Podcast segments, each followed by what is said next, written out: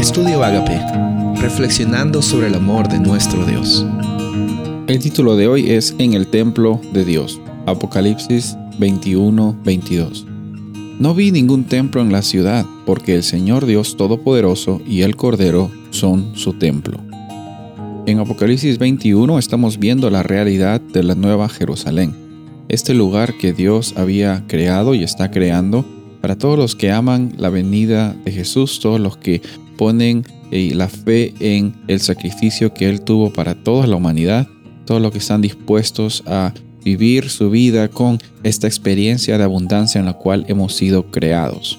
Y en el versículo 3 también encontramos eh, diciendo la realidad de, de, cómo es la experiencia de vivir con Dios. Dice el versículo 3 Apocalipsis 21, oí una potente voz que provenía del trono y decía, aquí, entre los seres humanos está la morada de Dios. Él acampará en medio de ellos, y ellos serán su pueblo.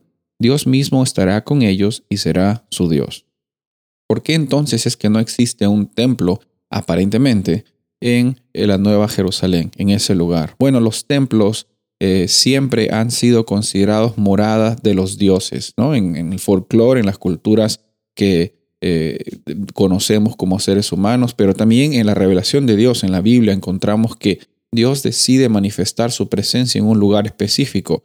Hablando en el Antiguo Testamento, en el tabernáculo, en el templo, ese era el lugar donde la presencia de Dios estaba contenida y también con una barrera, ¿no? Había una barrera de protección en el lugar santísimo, en el lugar donde estaba la mayor manifestación de la presencia de Dios. ¿Por qué? Porque había un contraste entre la santidad de Dios y la realidad que tenemos como seres humanos heredado desde nuestros primeros padres. Por eso es que era necesario que el templo pues esté conteniendo la presencia de Dios, porque de no ser de esa manera, tú y yo no podríamos estar frente a la presencia de nuestro Padre sin eh, ver el contraste entre la luz y la oscuridad. Ahora, por medio de Jesús, Él se vuelve la propiciación, Él se vuelve el mediador. Por medio de Jesús es que hoy incluso podemos acercarnos ante el Padre Celestial. Hay bastantes versículos que hablan acerca de esto.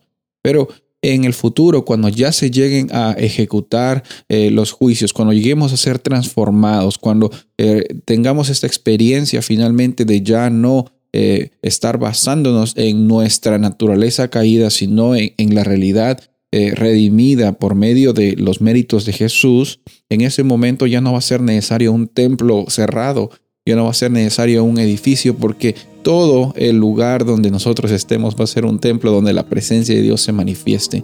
Ya no va a haber necesidad de barreras y no va a haber necesidad de estar eh, con miedo del qué va a suceder, todo lo contrario, con agradecimiento por la oportunidad que tenemos por medio de Cristo Jesús de acceder ante el trono de nuestro Padre Celestial un trono en el cual Él ejerce con justicia, pero por sobre todas las cosas con amor y misericordia.